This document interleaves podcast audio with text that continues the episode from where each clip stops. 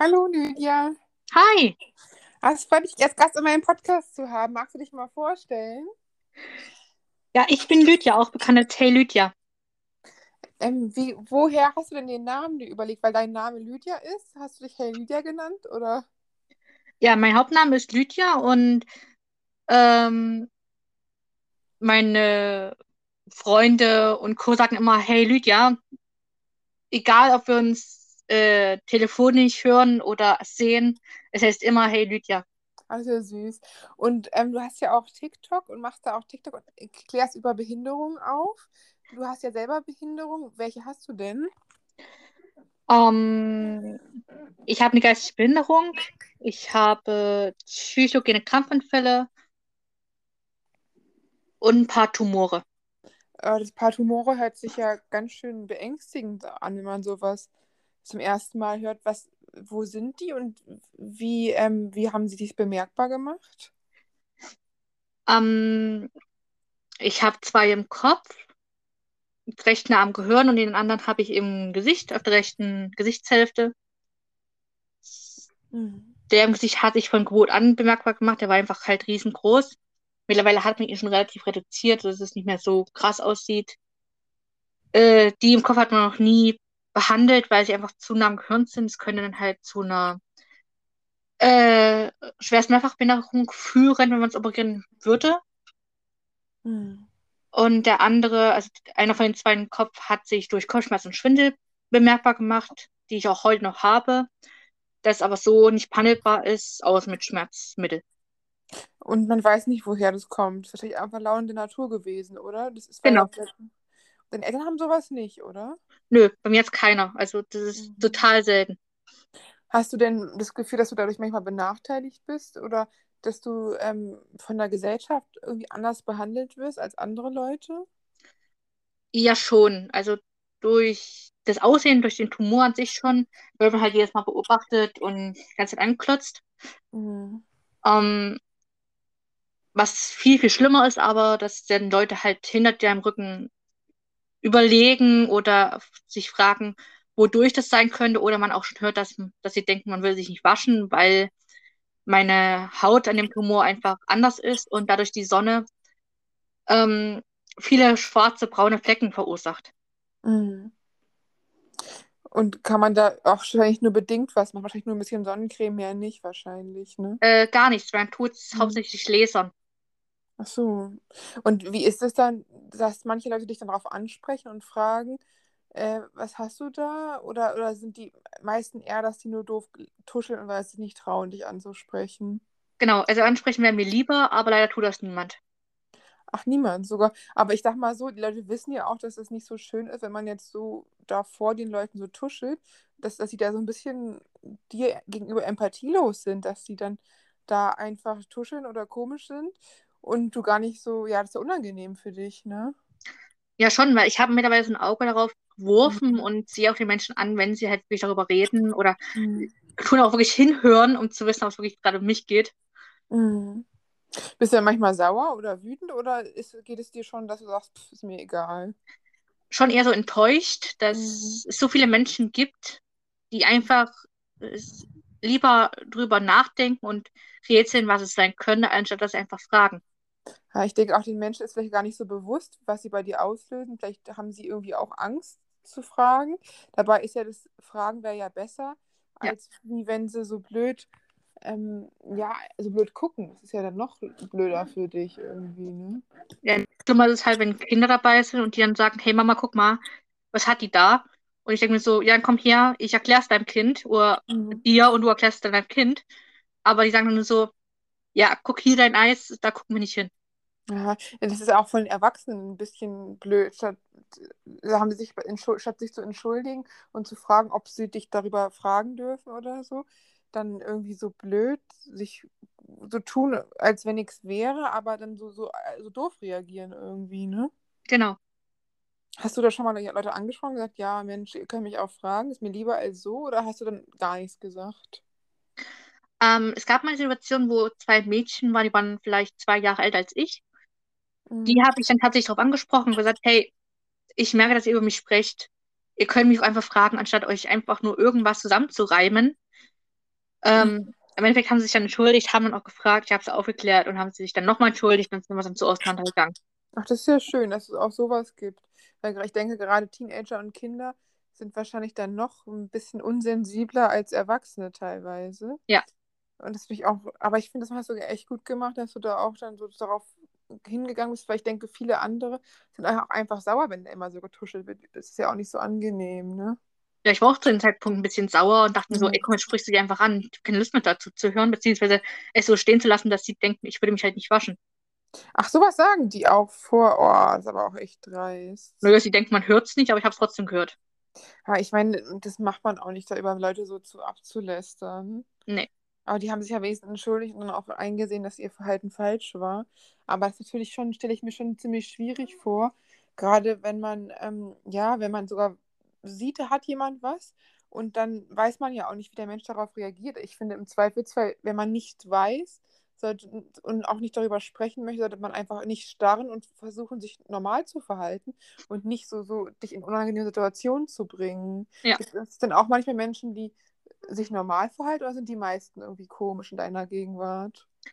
Ich muss sagen, dass ähm, Menschen mit Behinderung das gar nicht hinterfragen, auch gar nicht Mhm. groß gucken. Die nehmen es einfach so hin. Aber wirklich, so Menschen, die ohne ein Handicap oder irgendwas leben, die gucken halt und reden dann drüber. Ja, vielleicht sieht man auch, dass Menschen mit Behinderung selber wissen, wie das ist und dann Leute nicht in so eine Situation bringen wollen und Menschen ohne Behinderung vielleicht in der Hinsicht nicht so reflektiert sind und gar nicht so merken, wie ihr Verhalten bei anderen ankommt oder so. Hm, Ich würde es so sehen, also ich persönlich sehe es auch so, ich beobachte Menschen mit einer Einschränkung oder ähnliches, aber überlegt man dann eher so, kann ich dem Menschen helfen? Braucht er gerade Hilfe? Wenn ich Mhm. sehe, okay, er kommt klar, dann lasse ich sein, dann gehe ich meine Wege. Und wenn ich halt mit Menschen zusammen bin, die auch eine Behinderung haben, dann ist das für mich normal. Ich hinterfrage das nicht. Ich, Mhm. Für mich existiert es einfach nicht. Für mich existiert nur dieser Mensch. Ja, so ist, sollte es auch sein, so sehe ich das auch. Aber ähm, bei, gerade bei dir ist jetzt ja auch so, wenn man dich sieht, du kannst normal laufen, du bist jetzt nicht auf Hilfe angewiesen, du brauchst nicht einen Rollstuhl oder, oder so. Da, da müsste man ja auch eigentlich nicht gucken oder auch keine Hilfe anbieten, sondern sollte einfach nur nicht blöd gaffen oder so. Ist es dann auch, ähm, ist es dann eher dann der Normalfall, dass immer Leute gucken, wenn du rausgehst und das Gefühl, dass immer irgendwie dich anstarren? Oder gibt es auch mal das Gefühl, dass du mal rausgehst und gar nichts ist von anderen Leuten? Ähm, nö, angucken werde ich eigentlich immer. Mhm. Aber ich würde mir dann halt mehr, mehr Hilfe wünschen. Mhm. Also gerade, dass jemand mal halt Platz in der Bahn macht oder im Bus, da ich einfach aufgrund meiner Krampfanfälle nicht unbedingt gern stehen möchte, weil das Risiko einfach zu fallen höher ist, als wenn ich sitze. Mhm. Und auch so bin ich halt nicht die Schnellste, einfach weil ich selber auch von der körperlichen Verfassung her auch ein bisschen eingeschränkt bin. Ich hatte früher einen kürzeren Fuß, den hat man durch Physiotherapie und so gut in den Griff gekriegt, aber ich bin trotzdem verlangsamt. Mhm. Heißt, wenn jetzt beispielsweise meine Verkehrsbetriebe sagen, du brauchst- drei Minuten zur Haltestelle, brauche ich sechs Minuten. Ich brauche immer die doppelte Zeit von normalen Menschen. Mhm. Und wenn dann natürlich die Busfahrer nicht warten, ist das natürlich super doof. Ja, das glaube ich. Weil ist es auch, dass die Leute gar nicht wissen. Das kann man ja auch nicht, dir nicht ansehen, dass du Krampfanfälle hast. Wie, ähm, wie macht sich das denn bemerkbar, dass du zum Beispiel einen Krampfanfall hast? Ähm, er kann unterschiedlich aussehen. Ich habe eine Aura und daher weiß ich, dass ich dann eine kriege. Aura, kann- ist es wie bei Migräne, dass man so ein Licht da hat oder so? Mm, nee, das ist nochmal so, so ein, es kommt drauf, auf den Menschen drauf an. Also Epileptiker kennen das auch, dieses Wort, und haben das auch. Ach so. Ähm, aber mir fühlt sich eher so ein inneres Gefühl, so, ein, so eine leichte Unruhe, so ein Gefühl, als wenn Wasser durch den ganzen Körper äh, ja, schwemmt. Keine Ahnung, es ist super schwer zu beschreiben. Das ist ja nicht ohne. Aber ähm, dann setzt du dich wahrscheinlich erstmal hin, oder? Genau, aber wenn natürlich kein Platz ist, dann nehme ich schon, weil ich, weil ich mich nicht so ganz traue, über jemanden anzusprechen, nehme ich meinen Ausweis, meinen Behindertenausweis, halte ihn schon so hin, dass man sieht, okay, der Platz ist eigentlich für die Person gedacht und der bräuchte vielleicht gerade einen Sitzplatz. Und selbst das ignorieren sie. Was? Ja. Das hätte ich jetzt aber nicht gedacht. Ich habe gedacht, dass Leute immer, wenn ein Mensch mit Behinderung kommt, äh, das ist ja eigentlich eh nicht der Recht darauf zu sitzen. Und spätestens dann, wenn jemand kommt mit Behindertenausweis, dass die da Platz machen und sich dann noch weigern, ist da richtig respektlos. Ja, ich frage ja auch nicht jeden oder zeige es Mhm. jedem, sondern ich gehe nur zu den Leuten hin, die auf diesen Sitzplätzen sitzen, Mhm. wo bei uns zum Beispiel so ein Viereck in der Scheibe ist mit so einem Sitz und so einem Hilfezeichen. Mhm. Es ist ja für Schwangere, für ältere Menschen und für behinderte Menschen gedacht. Mhm. Dass er quasi freigehalten werden sollte, beziehungsweise dann freigemacht werden sollte, wenn jemand kommt, der den braucht. Und es ist ja auch meistens so, dass der etwas größer, etwas breiter ist. Das Ja. ist- Und, der, also- und dass der einzeln und vorne nah, relativ nah beim, beim Busfahrer ist. Nicht Also bei- unbedingt, Ach so. aber die sind meistens hinter der Türe. Also bei uns ist es meistens so, dass sie relativ nah beim Busfahrer sind. Aber vielleicht ist es auch, wenn da nochmal jemand ist, der sich so rücksichtslos verhält, deinen Platz blockiert, kannst du es auch dem Busfahrer sagen, ne? dass du da auch Hilfe kriegst. Weil also es kann wirklich nicht sein. Man hat dann einen epi- epileptischen Anfall oder die Gefahr, jetzt einen zu bekommen. Und dann bekommt man noch nicht mal seinen Platz. Das ist ja wirklich auch richtig gefährlich. Weil alles, was ich ja für den Anfall tun kann, um diesen Anfall zu verhindern, möchte ich eigentlich schon gern sitzen. Weil jetzt das hinzustellen, in meiner Tasche zu suchen nach meinem Zeug, was ich brauche, ohne mich festzuhalten, ist halt ein bisschen komplizierter. Ja, natürlich, natürlich. Aber das finde ich ja auch extrem. Das ist dir schon öfter passiert, dass Leute deinen Platz nicht freigemacht haben. Noch nie. Wie noch nie. Es hat noch niemand einen Platz frei gemacht. Ich habe mich dann immer die. Obwohl du den, den Ausweis gezeigt hast. Ja, Boah. mittlerweile setze ich mich dann immer in diese Rolli-Fahrradkabine, also dieses kleine Abteil vor der Türe, und setze mich dort auf den Boden. Oh, ist das krass. Natürlich denken sie dann, ich wäre ein Assi Alter. und bin besoffen, aber es ist mir egal. Hauptsache, ich habe meine Sicherheit. Oh, ist das gemein. Aber da hast du ja auch dann recht dran. Du hast diesen Behindertenausweis ja auch nicht ohne Grund. Und dass dann da Leute so respektlos sind. Ich meine, wenn da jetzt Leute sind, die selber behindert sind, irgendwelche älteren Herren mit gebrochenen Beinen oder so, okay, ne? Dann mach Aber- sogar ich Platz. Genau, aber wenn da Jugendliche sind, die dann nicht hingehören oder irgendwelche Leute, die einfach nur faul sind, Ja. das gibt's ja gar nicht. Aber da musst du auch wirklich den, den Busfahrer oder so f- fragen. So, du musst der Typ, hat, ich finde, wer, wer einem Menschen mit Behinderung seinen Platz wegnimmt, der kann zu Fuß gehen. Also das, da, irgendwo hört es auch auf, weil das ist wirklich unglaublich behindertenfeindlich und unter Umständen auch sogar lebensgefährlich. Wenn du da keinen Platz hast und dich dann irgendwie festhalten musst und einen epileptischen Anfall kriegst. Ich weiß auch nicht, inwiefern epileptischer Anfall überhaupt, ähm, kann man denn den noch verhindern, wenn es sich anbahnt, wenn die Aura kommt, oder ist es dann einfach eh zu spät? Na, man muss unterscheiden. Beim epileptischen Anfall kann man ja Notfallmedikamente nehmen. Bei mir wiederum nicht. Ähm, bei mir kann man halt höchstens, oder ich kann höchstens ähm, durch Skills dagegen arbeiten. Heißt mit, ich esse ähm, Knoblauchzehen komplett oder ich ähm, nehme ein ganz stark riechendes Duft, so wie Ammoniak zum Beispiel, Mhm. oder trinke so einen Ingwer-Shot oder sowas in die Richtung. Damit kann ich durch starke Reize diesen Anfall verhindern, aber nicht immer. Weil wenn die Situation Mhm. um mich herum nicht ändert, wird ja trotzdem in mir drin immer noch weiter aufgestaut und meine Psyche sagt dann so, ja, komm, mir ist jetzt zu viel. Ich schütze mich jetzt äh, mit diesem Anfall, weil Mhm. dieser Schutz ist noch aus unserer Zeit, als wir noch äh, Höhlenmenschen waren. Da Mhm. war es ja so, dass es, ähm, dass die Mutter Natur gedacht hat, okay, du hast die Chance zwischen äh, Todstellen, kämpfen oder fliehen. Mhm. Und dieses Todstellen hat unser Körper sich beibehalten. Und bei mir, aus welchen Gründen auch immer, entweder durch die frühere Epilepsie oder durch ein Trauma, hat äh, mein Körper sich entschieden, mich weiterhin zu schützen mit diesen Todstellen, Anführungszeichen, was dann zu einem Krampfanfall wird. Ähm, was dann auch schwer wieder rauszuholen ist. Also meistens schaffe ich es dann nicht mehr rein, aus dem Anfall rauszukommen und brauche dann meistens einen Krankenwagen, nicht immer, also es geht auch ohne, aber dann krampfe ich so meistens 30 Minuten. Aber wenn es dann wirklich schon 30 Minuten ist, dann braucht man noch vielleicht eher einen Krankenwagen, weil ich noch manchmal aufhöre zu atmen. Das ist also immer so ein bisschen schwierig. Also eigentlich brauchen wir fürs Krankheitsbild keinen Krankenwagen. Es ist okay, wenn man den krampfen lässt. Andererseits ist es bei mir gerade so ein bisschen schwierig. Aber man ist aber nicht ohne. Das ist ja schon dann auch mit Krankenhaus und so einfach wirklich heftig. Ja. Hast du denn immer sowas dabei, so eine Ammoniakpullen oder so eine Ingwer-Shots, dass du eventuell da dir selber helfen kannst? Oder wie ist es? Ja, bestes Beispiel war gestern, habe ich mir den ganzen, also war ein Nachmittag unterwegs. Ähm, so gegen um drei merkte ich so, okay, es wird ein bisschen schwierig. Es ist dir gerade ein bisschen so zu viel, es ist zu warm, es sind zu viele Menschen, du hast noch so viel zu tun. Und da habe ich dann einfach schon so einen ähm, sauren Kaugummi gegessen. Mhm. Hat auch funktioniert. Habe dann auch nochmal in der nächsten Phase, als dann nochmal so ein Anfall als ich anbahnte, habe ich dann so einen Ingwer-Shot getrunken. Es hat auch geholfen. Aber dann so nach den drei, vier Anfällen, die ich unterbinden konnte, kam aus dem Nichts ein anderer Anfall, der, also noch so ein Anfall, den ich dann nicht aufhalten konnte. Und das hat mich dann wieder ins Krankenhaus gebracht. Oh je, das hört sich ja schon ganz schön heftig an. Dann kriegt man ja auch Angst, wenn man im Krankenhaus ist.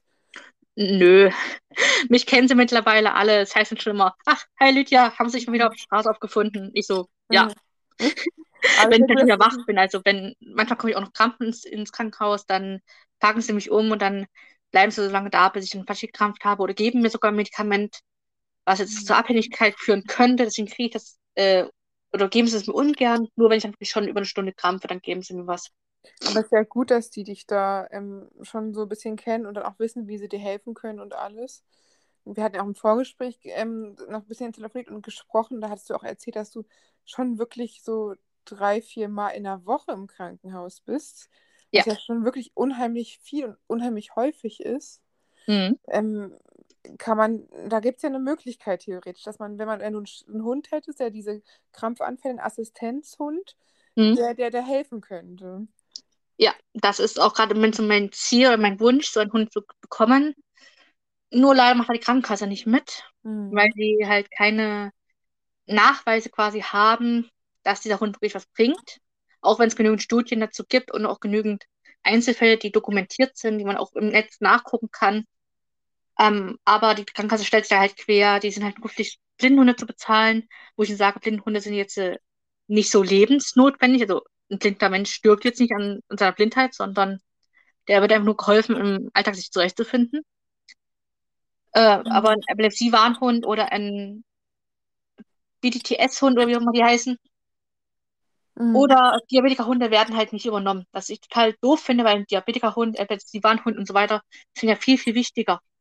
Ja, ich denke halt auch, dass man halt sagen kann, für alle ist es wichtig. Blindenhunde sind auch wichtig, aber genauso sind auch Diabetiker und epileptische Hunde wichtig. Ja. Weil es für jeden Menschen, der halt eine Behinderung hat, egal welche Nummer es auch ist, einfach eine unheimlich viel Erleichterung ist, wenn ein Hund da Alarm schlägt. Ich habe auch mal so eine, sowas bei ähm, Nachtcafé gesehen, wo einer einen Hund hatte, der auch immer auf seine Allergien reagiert hat, weil der Hund eigentlich ein Blindhund werden sollte, aber dann eher so ein bisschen hyperaktiver und extrem angeschlagen ist, wenn der Körper bei dem Mann reagiert hat. Mhm. Und ich finde halt auch, das ist einfach absolut wichtig, dass du da auch deinen Hund bekommst. Und auch gerade, wo du eh schon ähm, mehrere Behinderungen hast, finde ich es das schlimm, dass die Leute da so sich querstellen. Und deswegen will ich auch nochmal hier euch alle bitten und auffordern, bitte spendet für Lydia. Wir habt, du hast ja auch ein Crowdfunding gegründet, ne?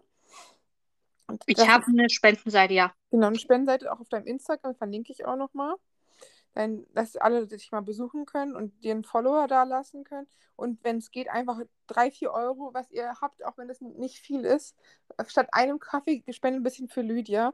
Das würde schon wirklich helfen. Jeder Euro zählt, und wenn es nur ein oder zwei Euro sind, weil jeder Euro hilft einfach, dir diesen Hund zu geben und einfach Lebensqualität und vielleicht auch ja, dein Leben zu retten unter Umständen. So ein Hund, der kann ja unheimlich viel helfen und unheimlich viel Schutz geben. Er kann sich ja auch, wenn zu viel wird, zwischen etwas dich und irgendwelche Situationen stellen.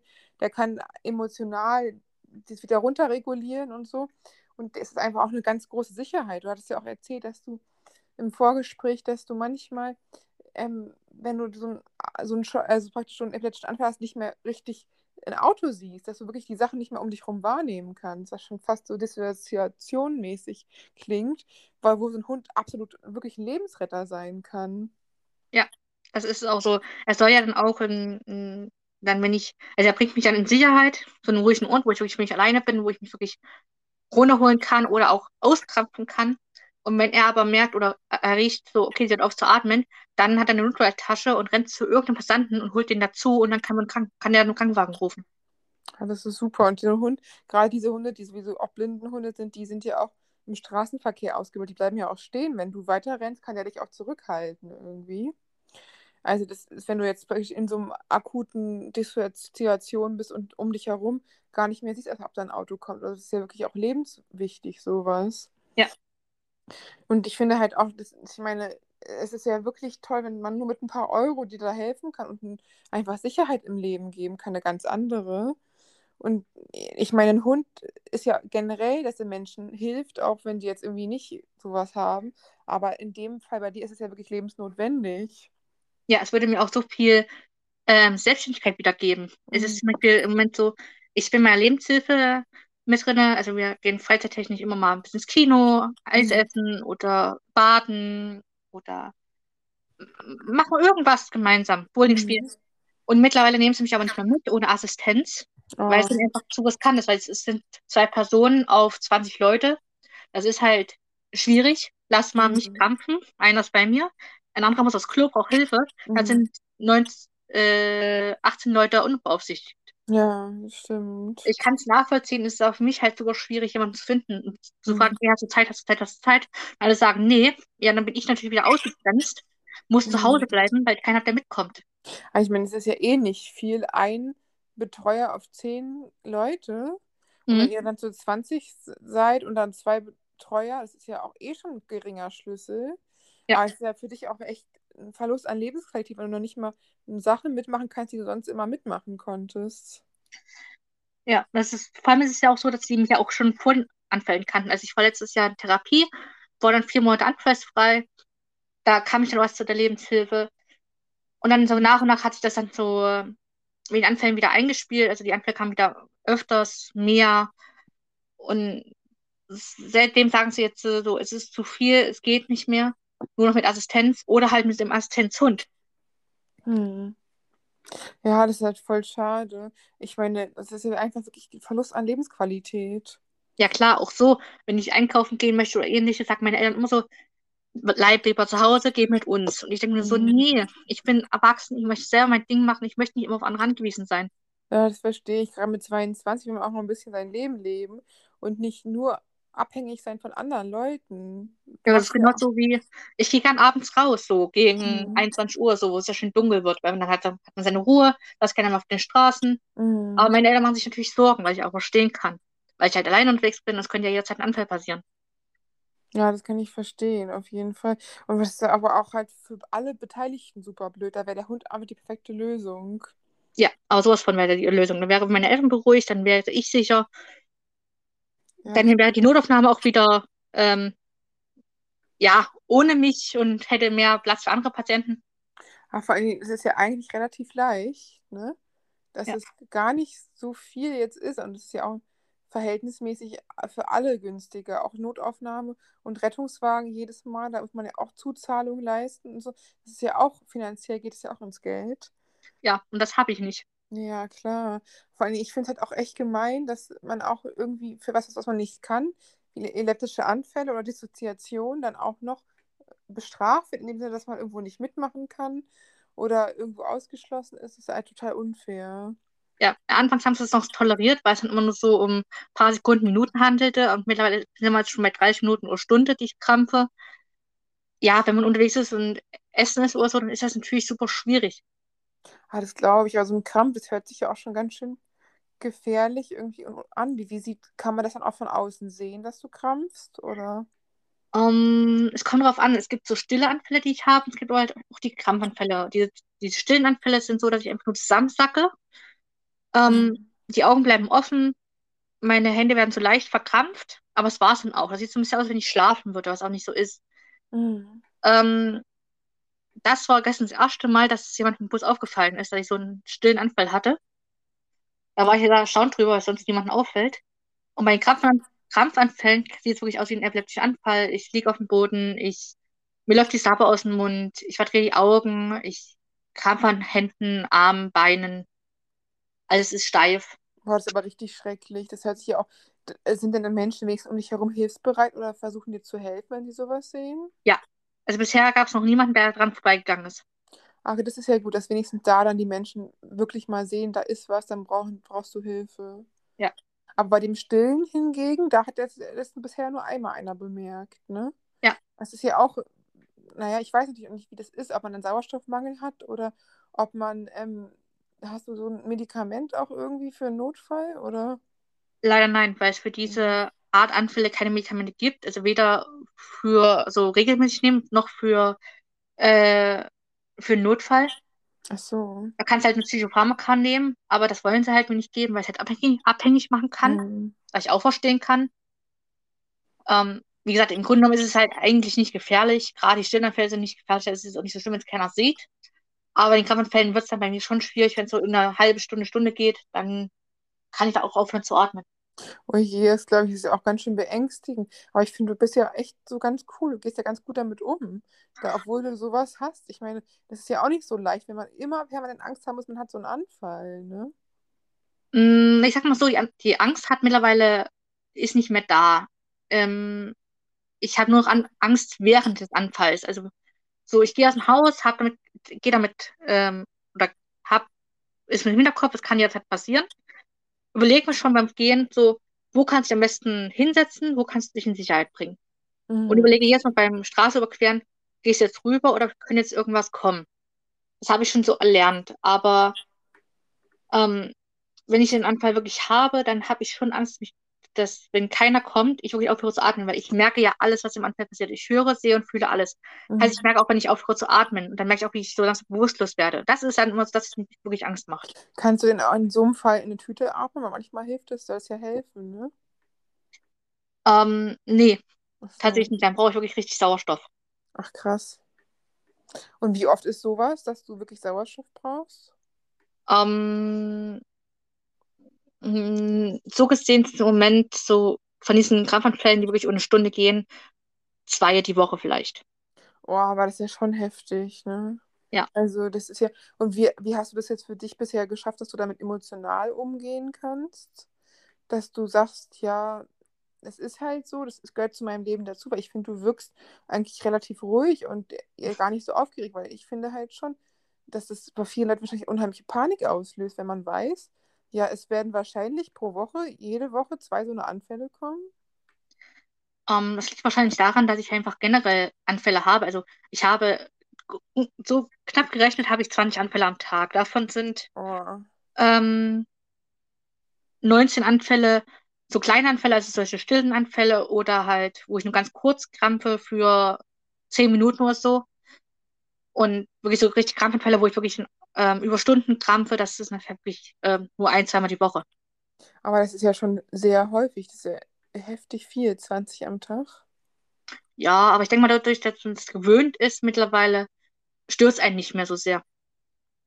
Das ist ja gut. Ich finde, du bist auch echt tapfer und du gehst auch echt gut mit um. Weil ich glaube, das ist schon, also wenn man es so hört, ich glaube, da würden viele Leute in Panik ausbrechen.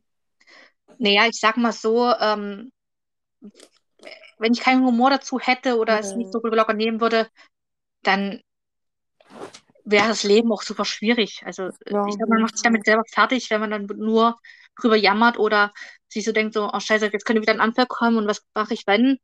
Das Mhm. macht es nur schlimmer. Man muss locker ich. nehmen, man muss Humor drüber haben. Ich lache da auch sowas von drüber. Also mein, Mhm. mein ähm, ähm, die Krankenfahr Krankenwagenfahrer, die mich schon wirklich kennen, wo es immer heißt, ach ja, die kenne ich, dann heißt, ähm, dann, wenn ich immer dazu wieder, also aus dem Manchmal rauskomme, dann fange ich auch an zu lächeln und mache mir denen auch Scherze. Das, das wissen sie mittlerweile schon, dass ich das wirklich mit viel Humor nehme. Und das ist gut, das ist auch super. Ich denke, das ist auch wichtig, generell das Leben mit Humor zu nehmen. Und auch gerade, wenn man so eine Herausforderung hat. Ist es denn so, dass das schon dein Leben lang ist oder seit deiner Kindheit irgendwann angefangen hat? Weißt du noch, wann du das erste Mal einen Krampfanfall hattest? Ähm, 2017 habe ich die Diagnose bekommen. 2013, 14 ungefähr kamen aber schon die ersten Anfälle, die damals aber keiner als Anfall gesehen hat, sondern ähm, eher so als kurze Ohnmachtsanfälle. Oh je, ist ja auch nicht ohne, ne? Nee, aber jetzt kann man sagen, es waren diese Krampfanfälle, die damals halt keiner so wirklich als die gesehen hat. Aber eine Ohnmacht ist ja, dass man wirklich weg ist, ne? Oder? Ja, also Ja. ich kann mich an die ersten Anfälle erinnern, die aller, allerersten. Mhm. Das war in der Reha. Da saß ich auf der Wartebank. Die ähm, Therapeutin kam zu mir, hat sich zu mir gesetzt, hat gefragt, so, wie war dein Tag? Mhm. Und ich habe immer mitten im, im Satz aufgehört zu sprechen und konnte mich auf einmal nicht mehr bewegen. Ich konnte nichts davon mehr steuern, konnte nicht mehr sprechen und dann habe ich ähm, nur noch gehört, wie dann jemand kam mit einer Trage und hat mich dann wieder in mein Zimmer gebracht und hat mich dann beobachtet. Der nächste Anfall, den ich mich erinnern kann, war dann in der Schule. Da bin ich ähm, mit meinen Klassenkameraden zur Mittagspause gegangen und beim Anstellen habe ich die ganze Zeit auch noch gelacht, weil wir uns so ein paar Witze gemacht haben Mhm. und bin dann zusammengeklappt. Also ich lag dann wirklich auf dem Boden, habe mir zum Glück nicht wehgetan oder so, aber ich habe die ganze Zeit weiter gelacht. Ich habe auch nichts gesehen, und nichts gehört. Also Oh, nur ist ja selber. gruselig. Ja, aber es hat dann auch keiner von den Lehrern mitbekommen oder irgendwas gemacht. Das wurde komplett ignoriert irgendwie, komischerweise. Und den nächsten Fall, den ich weiß, war dann auf der Treppe. Da wäre ich fast die Treppe runtergefallen. Also übers Geländer drüber.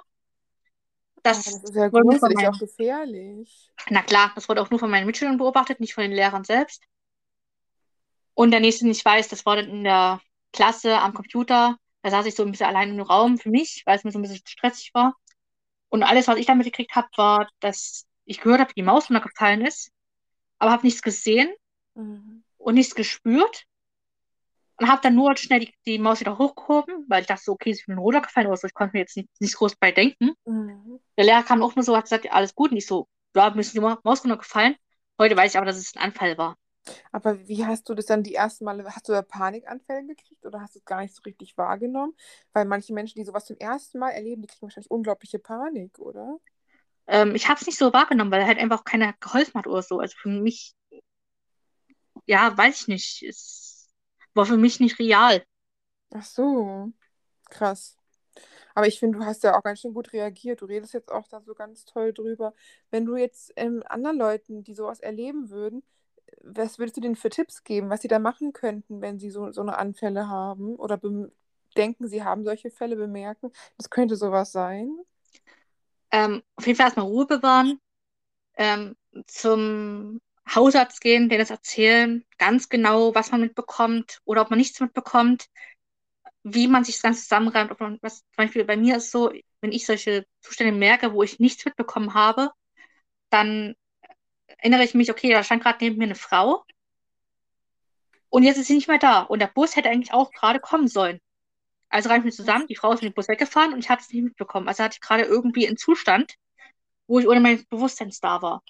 Das irgendwie so genau wie möglich dem Arzt erzählen, wie man es mitbekommen hat. Mhm. Und der schickt dann, dann zu Neurologen oder ähnliches und lässt es einfach abklären. Ah, das ja super. Ja, ganz, ganz, ganz vielen Dank fürs Interview. Ich denke, damit hast du sehr vielen Leuten auch Mut gemacht. Es ist ja wirklich besonders, dass du auch so herausfordernde Sachen so gut und so cool überstehst. Das ist wirklich echt besonders. Und das hat mich sehr gefreut, dich als Gast in meinem Podcast zu haben. Ja, hat mich auch gefreut. Und dann kommt die Folge morgen und ich schicke sie dir auch nochmal. Okay, Super, Dankeschön. gerne. Tschüss. Ciao.